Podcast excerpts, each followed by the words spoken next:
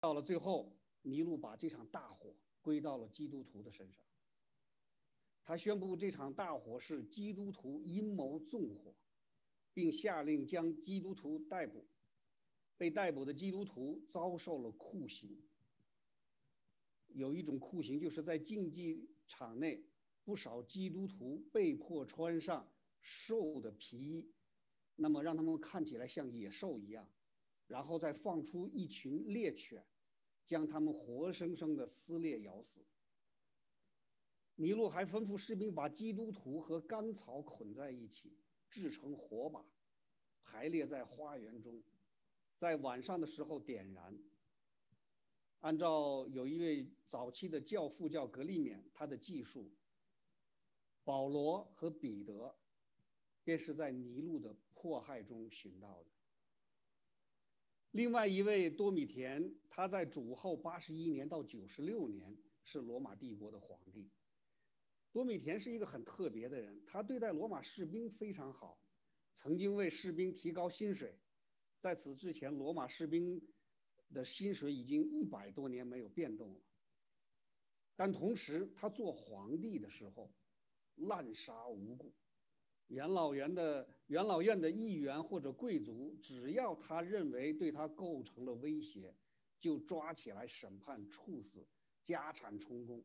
所以那时候的议员、那时候的贵族、那时候的官员，人人自危，全都生活在恐惧之中。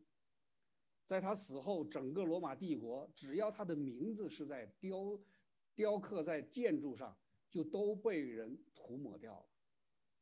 这多米田他的原生家庭非常痛恨犹太人，因此多米田做皇帝的时候，对犹太人和基督徒都残酷的镇压。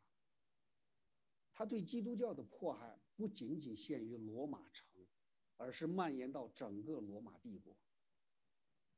还有其中一个原因，就是他要求人们崇拜皇帝，他总是告诉罗马帝国的人民，他就是他们的主，他们的上帝，而基督徒、犹太人都拒绝这样的命令。我们再看一下多米田在位的时间，主后八十一年到九十六年。启示录大约成书在什么年代呢？据考证，就是在主后九十到九十五年，也就是说，约翰记录启示录的年代，正是多米田做罗马皇帝并迫害基督徒的时候。那好，现在让我们来看看启示录十七章和十八章讲了什么。启示录十七章和十八章是最难讲解的两章。在我们开始查考启示录的时候，我曾经告诉大家，启示录中有很多的意象，还有寓意不明的内容，对我们正确理解经文有很大的阻碍。我们查考的时候，尽量不要去探索这些意象和不明朗的内容。我们应该把这些内容啊留给这个。专家或者学者，让他们去争论。我们只要明白这些内容的精义就可以。但今天我们绕不开了，我们必须去认真对待这里边某些难以明了的经文。不过我还是坚信啊，凡是重要的、不能含糊的内容，上帝一定是会在经文里有清晰的表达，从而不使读者产生困惑。比如什么是七个灯台？比如什么是七个灯台？那就是七间教会。经文里明明确确的告诉我们，就是七间教会。当第六印揭开的时候，有无数穿白衣的人站在宝座和羔羊面前。这些人是谁？长老就告诉约翰，这些人是从犹。大从是从大患难中出来的，曾用羔羊的血把衣裳洗白净。当第七号吹响，夫人与龙征战的时候，约翰告诉我们，那大龙就是古蛇，名叫魔鬼，又叫撒旦，是迷惑天下的。这些都是非常重要的概念。如果读者产生歧义，就不能正确的理解启示录，不能正确理解神的话语，所以约翰都清清楚楚的给出了解释，当然是他记下了这种解释。因此，今天的经文虽然有很多难点，我还是相信神不会和我们玩捉迷藏，该告诉我们的还是会清清楚楚告诉我们。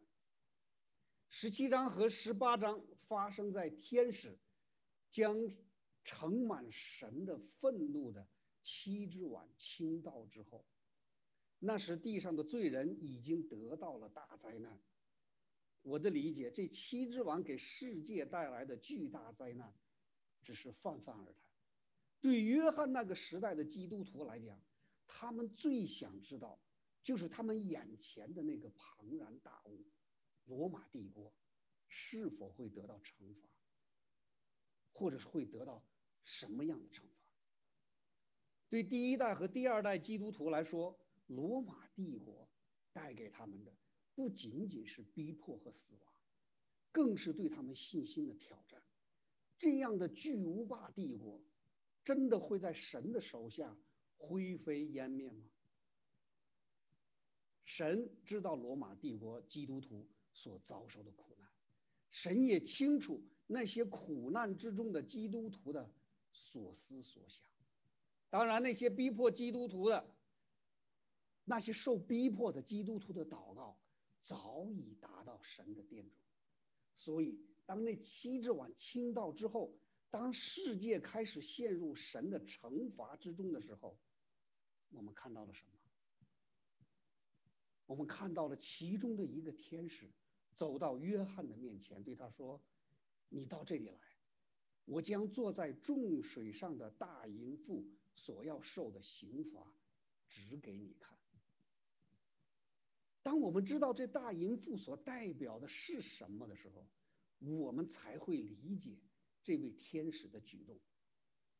这十七、十八章出现的大淫妇代表了什么？约翰被带到旷野，他看见一个女人骑在朱红色的兽上，那兽有七头十角，遍体有亵渎的名号。那女人穿着。穿着紫紫色和朱红色的衣服，用金子、宝石、珍珠为装饰，手拿金杯，杯中盛满了可憎之物，就是他淫乱的污秽。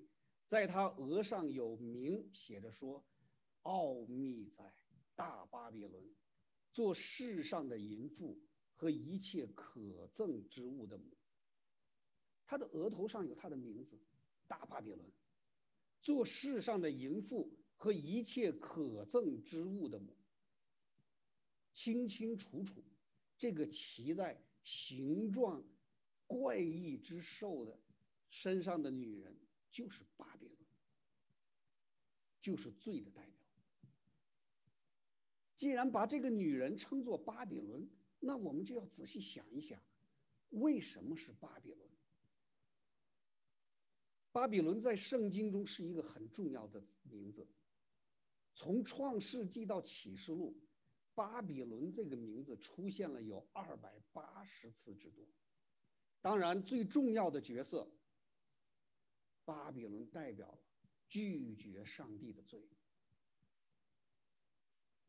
巴比伦坐落于美索不达米亚的幼发拉底河的下游。就是今天的伊拉克所在的位置。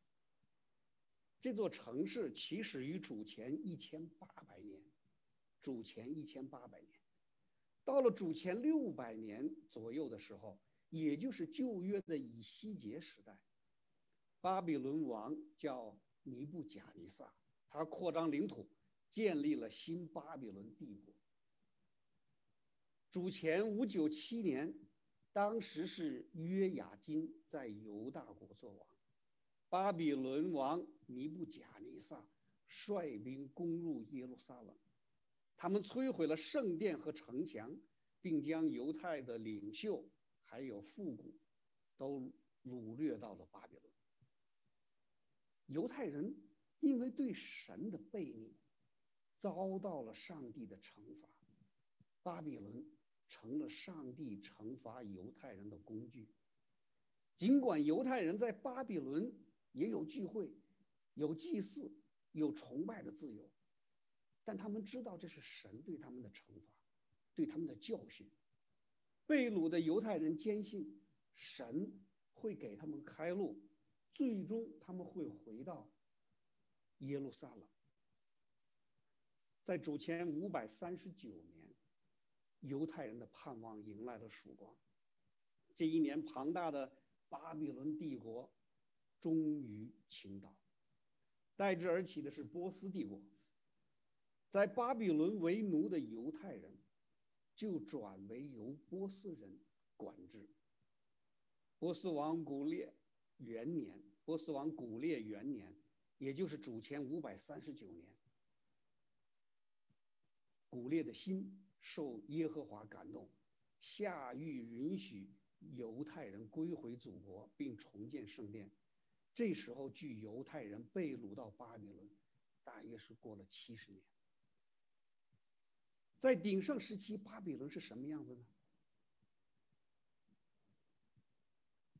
居民达二十万人，这在两千五百年前无疑是一个巨大的数字。人们住在绵延十五公里的城墙内，城内还建有著名的巴比伦空中花园。无疑，巴比伦是一个强大的帝国，巴比伦城是一个巨大的城市，这似乎预示着这样的帝国永远不会衰败，这样的城市永远不会没落。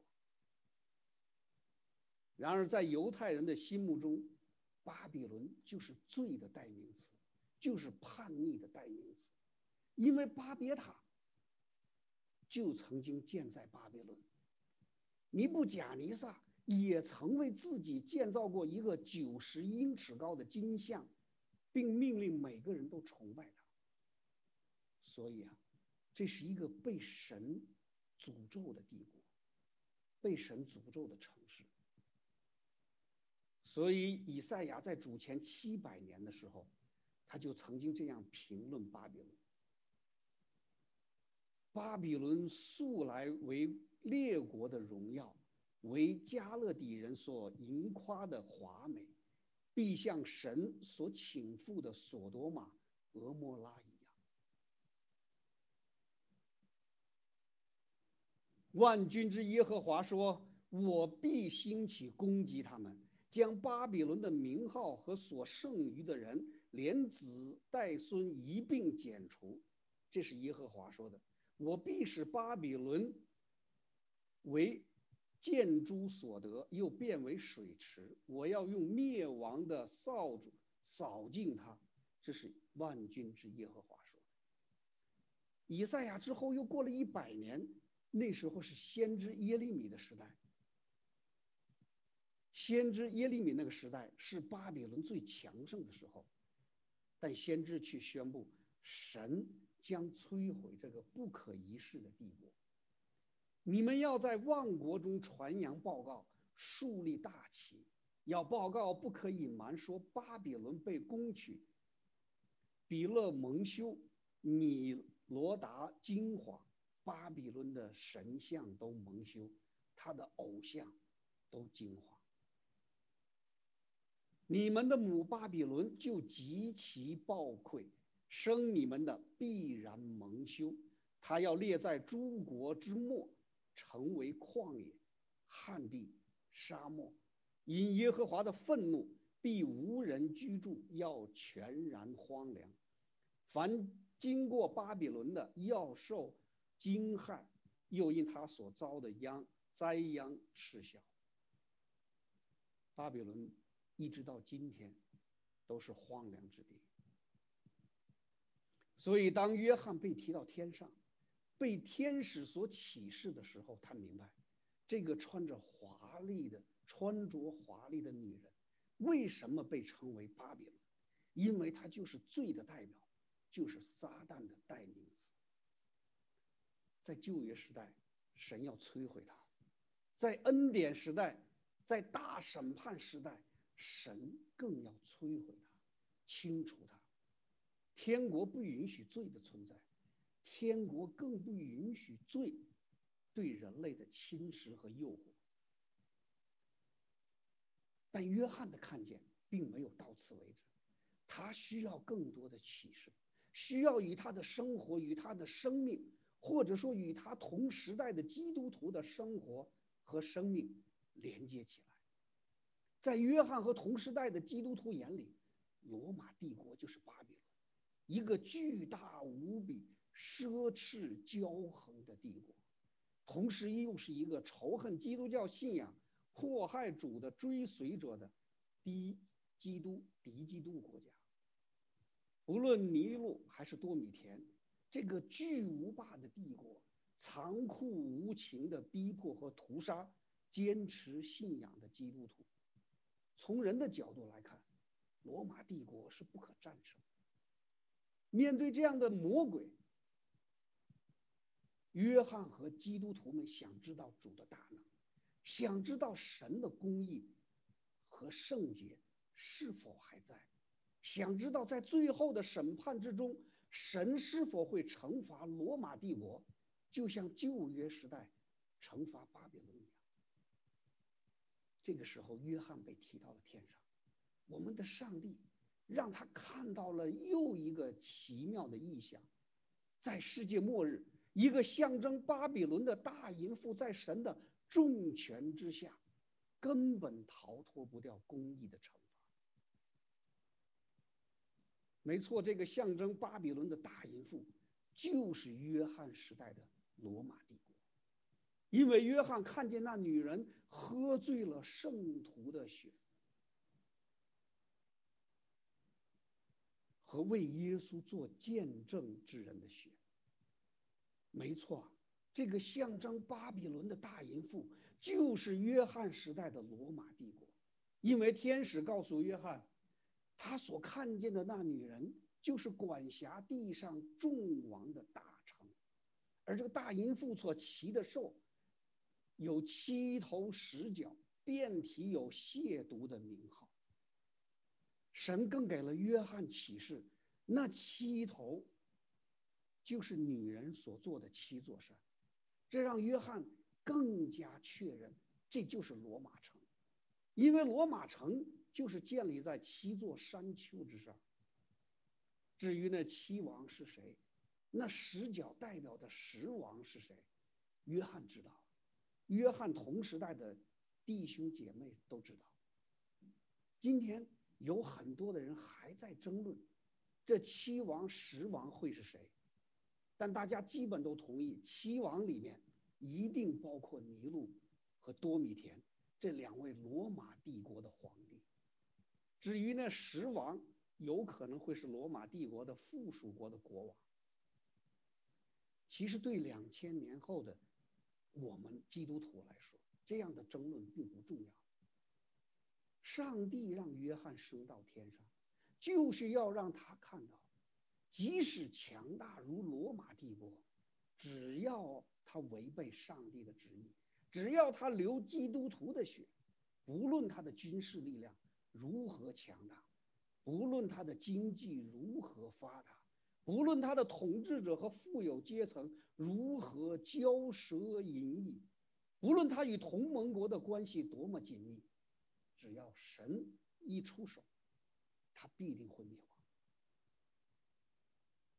很可惜，我们有时对启示录如此鲜明的招式啊，看得并不清楚。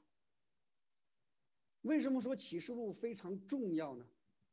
特别是对于身处末世的基督徒，因为在末世，我们有可能会对魔鬼的强大产生一种恐惧的心理，认为他是不可战胜的。为什么约翰要被提到天上？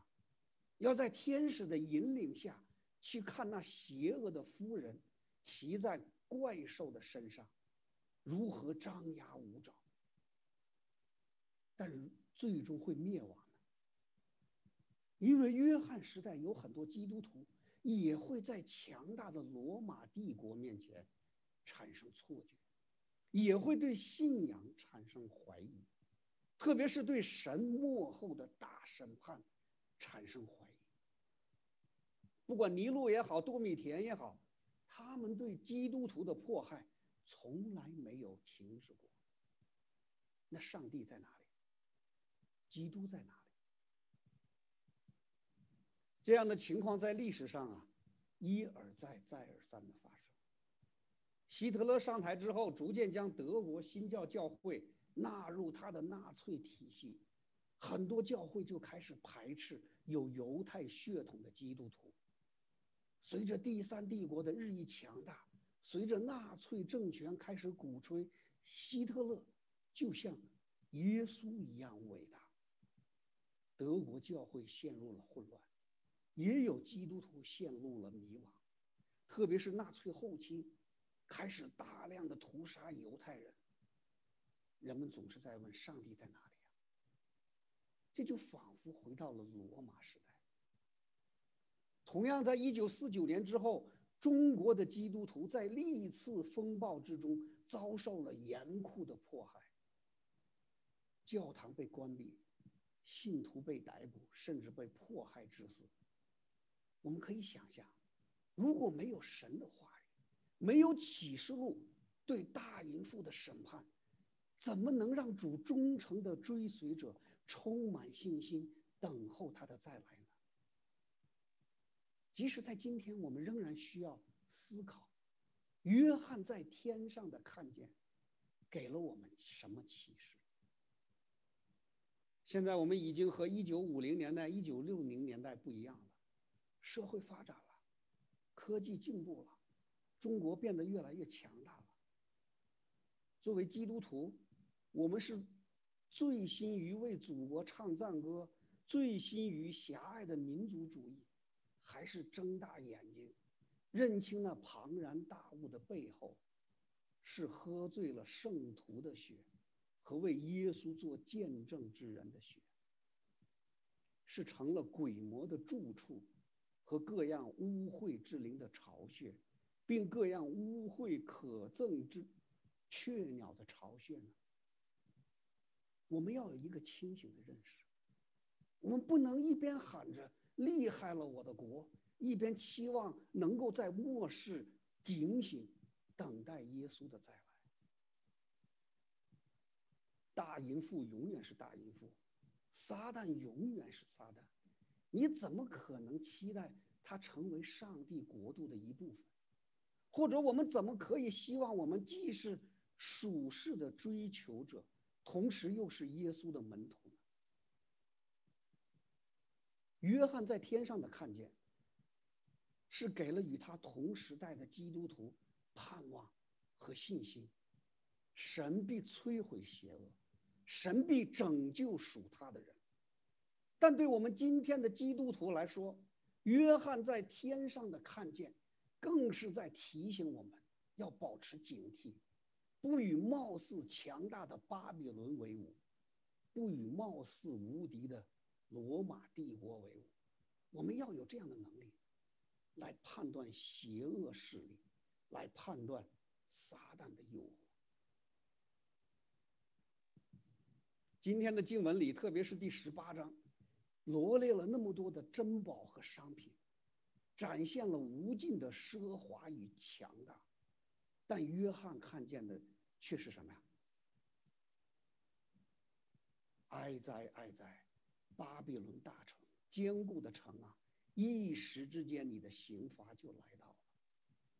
巴比伦呐，你所贪爱的果子离开了你，你一切的珍馐美味和华美的物件，也从你中间毁灭，毁灭。绝不能再见了。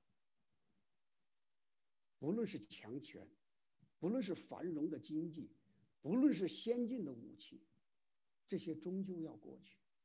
神最在意的，是我们在属世的帝国面前，既不能恐惧颤抖，也不能与罪同流合污，而是满有信心、满有盼望的，等待耶稣的再来。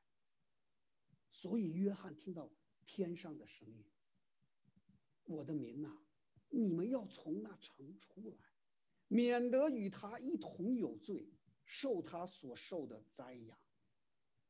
约翰被引领到天上，他看到了罪恶之城巴比伦的灭亡，他要把这记下来，以鼓舞苦难之中的基督徒，同时借着罪恶之城巴比伦的灭亡，他也要提醒陷于诱惑之中的基督徒，要从那城里出来，要与罪分开，要保持圣洁。这是神。对基督徒的呼召，对末世的基督徒来说，分别为圣和不惧怕魔鬼同样重要。神曾经呼召亚伯拉罕离开崇拜偶像的乌尔和哈兰，神也曾呼召犹太人离开埃及，让他们到西乃山去敬拜真正的神。神更在犹太人被掳到巴比伦七十年后说：“你们离开吧，离开吧，从巴比伦出来，不要沾不洁净的物，要从其中出来。你们扛抬耶和华器皿的人呐，勿要自洁。”神对末世的基督徒的呼声，并不是叫我们立刻。立刻离开那充满罪的地方，因为整个世界都是罪的世界，没有一个世外桃源可以让基督徒躲避。你们要从那城出来，免得与他一同有罪，受他所受的灾殃，就是叫我们在充满罪恶的世界中，与基督同在，与罪保持距离，过一种。属灵的生活，在新约圣经啊，圣洁是一个非常常见也非常特别的词汇。比如在罗马书十二章第一节所说：“所以弟兄们，我以神的慈悲劝你，将身体献上，当做活祭，是圣洁的，是神所喜悦的。”你们如此侍奉，乃是理所当然。圣洁这个词在，呃，古希腊语，haios，它的本意是什么？haios，就是不同啊，就是与这个世界不同，就是要像上帝的属性那样，就是要分开。所以基督徒虽然活在这个世界。但不要效法这个世界，只要心意更新而变化，叫你们查验何为神的善良、纯洁、可喜悦的圣旨意。当然，除了我们所知道的贪婪、嫉妒、说谎、仇恨、奸淫等罪，在今天的经文里，神特别让基督徒对一种罪。要保持警惕，那是什么？那就是骄傲。在十八章里有这么一段经文：他怎样待人，也要怎样待他，按他所行的加倍报应他，用他调酒的杯加倍的调给他喝。他怎样荣耀自己，怎样奢华，也当叫他照样痛苦悲哀，因为他心里说。我做了皇后的位，并不是寡妇，绝不至于悲哀。所以在一天之内，他的灾殃要一起来到，就是死亡、悲哀、饥荒，他又要被火烧尽了，因为审判他的主神大有能力。看看这位骑在七头十角怪兽身上的大淫妇是多么的骄傲啊！他坐在皇后的位上，他荣耀自己，他吹嘘自己绝不至悲哀。可是，在一天之内，神就让他尝到了死亡、悲哀、饥荒，还有被火烧的滋味。这对我们今天的基督徒来说，真是戳到心窝里的提醒。看看现今的教会，最容易出问题。最容易引起纷争，也就是最容易让撒旦乘虚而入的，就是骄傲。我们总是喜爱显示自己，我们总是想显明自己最属灵，最爱读经，对圣经最熟悉。我们总是觉得自己对圣经的理解最正确，甚至还有些基督徒要把属世的那一套拿到教会里来，有博士学位的瞧不起硕士学位，有硕士学位的瞧不起学士学位，上过大学的瞧不起高中毕业的，懂英语的瞧不起不会英语或英语不好，这就是骄傲，这就是神。痛恨的罪。神什么时候讲过，博士学位就一定比高中学位更熟练？神什么时候讲过，不识字就一定不熟练？神什么时候讲过，英语好就一定比不会英语的更熟练？神什么时候讲过，在科研机构工作就一定比在指甲店、中餐馆工作的更熟练？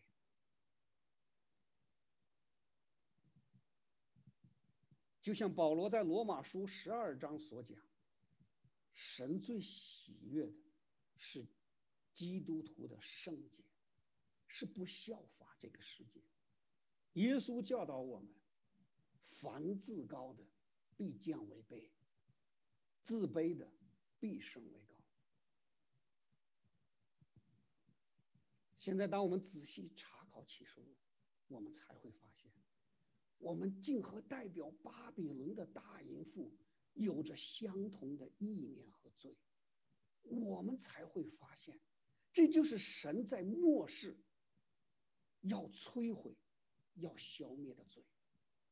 我们才会发现，为什么约翰会听到天上的声音：“我的民呐，你们要从那城出来，免得与他一同有罪，受他所受的灾殃。”我们才会明白，在教会里边，比学历、比英语、比工作这些属世的罪，是多么的被神所痛恨。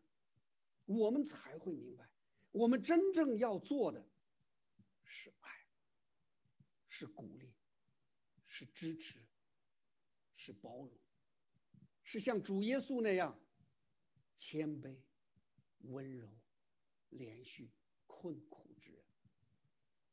只有这样，我们才会分别为圣，才会远离巴比伦，远离罪恶，才会在末世的时候与神站在一起，才会在末世属灵的大征战中高唱哈利路亚，阿门。